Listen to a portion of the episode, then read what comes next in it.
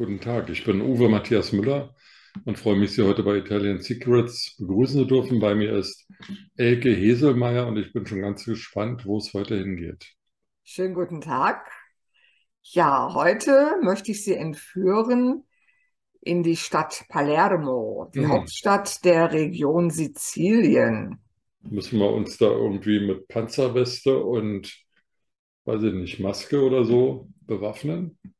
Absolut nicht. Sie Nee? ist so harmlos, die Stadt. Es ist nur eine total quirlige Stadt, weil wir dort nicht nur die Italiener haben, und die Süditaliener sind ja sowieso ein bisschen quirliger als die Norditaliener, sondern wir haben eben auch ganz, ganz viele Einflüsse aus arabischen Ländern, aus Nordafrika. Und das ist dann schon so ein bisschen wuselig. Also es ist aber positiv wuselig. Ich fand's herrlich. Also Italien ist ja, wie wir gelernt haben, jetzt kein gewachsener äh, Nationalstaat, so wie Frankreich oder, oder wie England oder Großbritannien, sondern äh, ist erst ähm, Ende ähm, des 19. Jahrhunderts zu einem Staat gefügt worden aus verschiedenen Territorien, verschiedenen Herzogtümern, Königreichen und so weiter. Und Sizilien liegt ja schon sehr, sehr nah an Nordafrika, an Teilen Nordafrikas. Und ich könnte mir vorstellen, dass durch das Mittelmeer, wo ja immer viel Bewegung war, da eben dann auch viele auf Sizilien gelandet sind. Gab es ja auch mal irgendwelche Schlachten und Kriege vor 1000, vor 2000 Jahren. Also das war nicht nur immer, immer rein italienisch. Absolut nicht. Und viele Norditaliener tun sich auch heute noch sehr, sehr schwer damit, diese Regionen, die im Süden sind, ganz besonders natürlich die Inseln Sardinien und Sizilien, als italienisch anzuerkennen. Aber ich glaube, Sie mögen Sizilien und auch Palermo. Ich mag's total gerne, ja, absolut. Ist denn Palermo, Sie haben von quirlig gesprochen, jetzt eine Stadt, in der man sich gerne aufhält? Oder ist das so eine Stadt, wo es zwei Sehenswürdigkeiten gibt, die man schnell abhakt und dann wieder weg ist? Überhaupt nicht. Also sie werden quasi von Sehenswürdigkeiten auf Schritt und Tritt verfolgt. Sie haben dort ganz, ganz tolle Gebäude, ein archäologisches Museum, Kirchen. Also es ist einfach nur eine Fülle von Sehenswürdigkeiten. Und die meisten von ihnen, die befinden sich in der Altstadt von Palermo. Was ja praktisch ist. Genau, was total praktisch ist. Und was von der Lage halt auch sehr, sehr schön ist, Palermo liegt ja auch direkt am Meer. Und da hat unser aller Freund Goethe auch schon mal seine Begeisterung in die Worte vom schönsten Vorgebirge der Welt gefasst. Vom schönsten? Vorgebirge, Ah, weil wenn wir dann von Palermo so ein bisschen ins Inselinnere gehen, da haben wir dann halt die Berge und Palermo dann halt zum Meer hin ist flach. Und deswegen hat Goethe dann gesagt, das schönste Vorgebirge der Welt. toll. Na, der muss es ja wissen, ist ja weit rumgekommen. Der ist weit rumgekommen und als ich das erste Mal auf Sizilien war, da waren wir im Agrigento im Süden und haben dann eben auch den Inhaber, den Betreiber von dieser Ferienanlage gefragt, wo denn mal ein toller Wochenmarkt wäre. Und dann hat er gemeint, dann müsst ihr nach Palermo.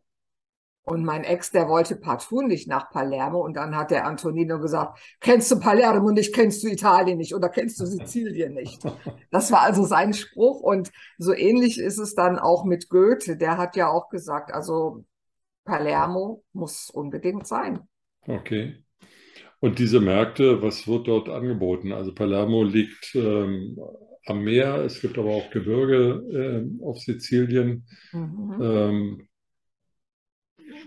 also ich nehme mal an, dass auf den Märkten das angeboten wird, was es dort in der Nähe gibt. Also nicht, dass da irgendwas aus Grönland oder so hin, hin transportiert wird. Absolut nicht. Das brauchen die ja auch nicht. Die haben ja alles vor Ort. Die haben an Lebensmitteln wirklich alles. Und wenn man mal auf einen solchen Wochenmarkt geht, ich selber, ich bevorzuge den, der in der Nähe vom Hafen ist, weil der ganz einfach auch quäliger ist und ja, da hat man wirklich das Gefühl, man ist auf einem afrikanischen Bazar, weil es da halt so zugeht. Und sie haben dort wirklich alles. Alles, was man sich an Lebensmitteln denken kann. Sie haben dort Fisch. Es gibt dort ganz, ganz exotische Gewürze. Safran haben wir. Und da sind Gerüche, die einem da entgegenströmen. Das ist eine wahre Pracht. Muss man denn da handeln oder ähm, handelt man auf dem Lebensmittelmarkt nicht? Nee, also ich habe es nie versucht, weil die Preise sowieso so zivil sind. Und ich finde es einfach nur dreist, wenn ich dann noch versuche, diese Preise noch runterzuhandeln, wo es uns doch eigentlich ziemlich gut geht. Und wir dann denen, die es nicht so gut haben, denen es nicht so gut geht, auch noch so den letzten Euro quasi rauben. Das finde ich nicht fair. Da stimme ich Ihnen zu. Ich kenne offen gestanden jetzt andere Länder besser als, Ita als Italien. In Frankreich zum Beispiel gibt es äh, in, in kleineren Städten Markthallen oder eben auch Märkte und drumherum Restaurants, die von diesen Märkten ihre, ihre Waren beziehen. Da kann man sozusagen entweder was auf dem Markt kaufen oder man isst das, was man dort auf dem Markt gesehen hat, gleich im Restaurant, im Bistro oder Mhm. wie auch immer. Ist das denn in, in Italien auch so? Das ist unterschiedlich. Also es gibt natürlich durchaus Restaurantbetreiber, Gastronomen, die unbedingt dann auf den Markt gehen, um ihre Ware ganz, ganz frisch zu beziehen. Und da ist es dann eben auch so, dass sie im Restaurant dann eben auch nur die Fische bekommen, die es eben an dem Tag fangfrisch gegeben hat. Und dann sagt eben der Gastronom, wenn Sie da in dem Restaurant sitzen, ja, Fisch des Tages ist heute. Und dann sagt man ja oder eben nicht. Wenn ich den nicht mag, dann muss ich eben was anderes essen. Und wenn sie dann sagen, ja, hätte ich gerne, wie bereitest du den denn zu? Dann sagt er, ja, da kannst du haben auf Grill, den kannst du haben gebraten, den kannst du haben so, so, so im Backofen mit den und den Gemüsen. Also das kann man sich dann letztendlich auch noch aussuchen. Also da sind die sehr, sehr flexibel in den Restaurants. Das klingt toll. Ähm, was essen Sie denn gerne in Palermo? Uiuiuiuiui, das ist eine sehr, sehr schwierige Frage. Also, ich liebe ja diese Arancini. Das sind diese Reiskugeln, die mit unterschiedlichen Sachen gefüllt sind. Also es kommt auf jeden Fall auch Geflügelfleisch und Schweinefleisch rein. Und dann, ja, sind der Fantasie letztendlich keine Grenzen gesetzt, ob man dann auch noch Rosinen reintut, um dann noch so eine leicht süßliche Note beizumischen. Und diese Reiskugeln oder Reisbällchen, die werden dann frittiert. Die sind einfach nur göttlich. Ich habe es noch nie versucht, sie selber zu machen. Das wäre jetzt mal eine Herausforderung. Müsste ich mal versuchen. Rezepte habe ich ja. Also ich weiß gar nicht, wie man das machen sollte, so einen, einen Reisball zu formen, der dann auch noch gefüllt ist und, und ähm, beim Frittieren hält. Also Ach, da gibt es dann schon Tricks. Schauen Sie sich doch mal Sushi an. ja, Da haben Sie ja dann diesen Reiswein oder, oder diesen Klebwein quasi, mit dem dann der Reis zusammengehalten wird. Und sowas Ähnliches gibt es dann, glaube ich, dort auch. ah, okay, okay. Ja. Und ansonsten haben wir eine ganz, ganz tolle Süßigkeit auf Sizilien. Ich weiß nicht, ob Sie die kennen. Nein, Die welche? Cannoli. Cannoli. Mhm.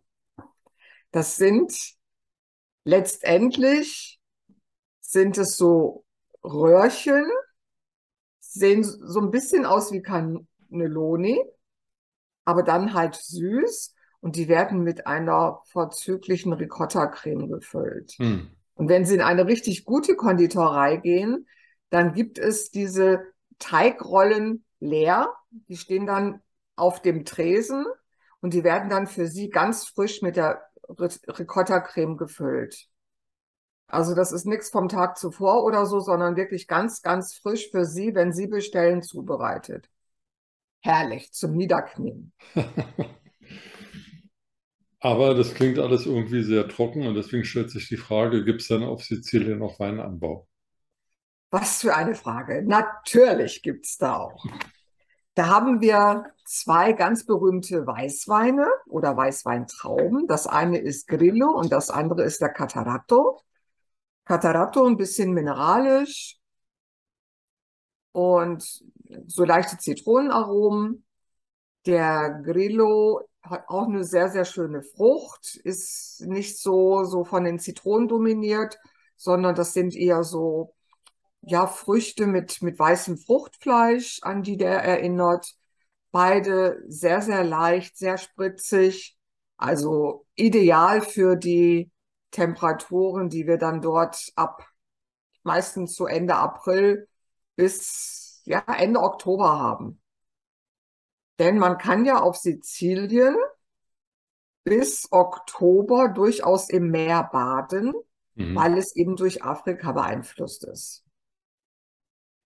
Die beste Reisezeit wird ja dann nicht im Hochsommer sein, wenn man ein bisschen hitzeempfindlich ist. Ja. Sie sagen, bis Oktober kann man im Mittelmeer baden. Gibt es denn, äh, sagen wir jetzt im Januar auch die Möglichkeit, sich auf Sizilien wohlzufühlen, aber ist es dann irgendwie regnerisch also schneien wird es ja wahrscheinlich nicht. Schneien nicht, aber es ist dann natürlich deutlich kälter und wenn man jetzt in eine Region möchte, um eben dem deutschen Winter zu entfliehen, ist es durchaus zu empfehlen, aber man darf jetzt nicht davon ausgehen, dass wir dann die 30 Grad haben, was mhm. uns natürlich auch gar nicht gut tun würde, wenn wir nämlich aus der deutschen Kälte oder dem deutschen Regenwetter kommen und dann auf einmal diese 30 Grad haben und nach zwei Wochen wieder zurück in diese Kälte und das Regnerische, das tut uns ja auch körperlich gar nicht gut. Also sollte man dann schon eher so in die gemäßigten Zonen reisen. Und da bietet sich das durchaus an.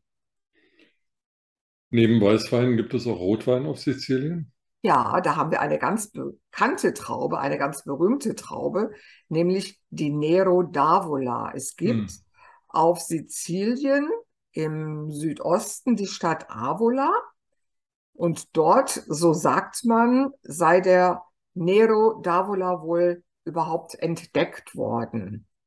Also der Schwarze von Avola. Macht sehr, sehr schöne, vollmundige Rotweine. Also wirklich eine sehr schöne Traube, wird aber auch sehr häufig verschnitten mit einer ganz, ganz alten sizilianischen Traube, nämlich der Frappato. Mhm. Und die beiden in Kombination, Hammer. Wirklich toll. Dann zum Abschluss, ähm, Sie haben wieder was für uns gekocht. Ein, ein Rezept, das bei denen es 24 veröffentlicht werden wird. Worauf dürfen wir uns denn freuen? Was habe ich Ihnen denn geschickt? Da muss ich doch mal gucken. Das waren die Nudeln mit Sardinen und Fenchel. Genau. Ja, ganz toll. Also ganz, ganz frisch vom Palermo-Markt. Die Sardinen kriegt man hier leider nicht. Da muss man wirklich nach Palermo. Aber wenn man die dann mal dort vor Ort gegessen hat, das schmeckt einfach nur göttlich. Also dann probieren wir die erstmal hier und genau. wenn uns das schmeckt, dann ab nach Palermo am besten, weiß ich nicht, anderthalb Stunden mit dem Flieger von München und da dann ähm, zu Fuß durch die Altstadt oder mit dem Leihwagen bisschen in die Umgebung. Genau. So machen wir das. Frau Hesemeyer, dann vielen Dank für heute. Danke auch. Und ich muss jetzt in die Küche die Nudeln ähm, aufsetzen und mal schauen, wo ich Sardinen und Fenchel ja bekomme. Ja, das ist aber nicht alles. Ich hoffe, Sie haben das gut durchgelesen und haben alles schon bereit. Ich gucke nochmal nach, damit ich keinen Fehler mache. Ja. Und wenn es Ihnen dann nicht gelingt, dann probieren Sie das Ganze auf Pal in Palermo, auf Sizilien. So machen wir das. Alles klar. Vielen Dank. Okay. Ciao. Presto, ciao.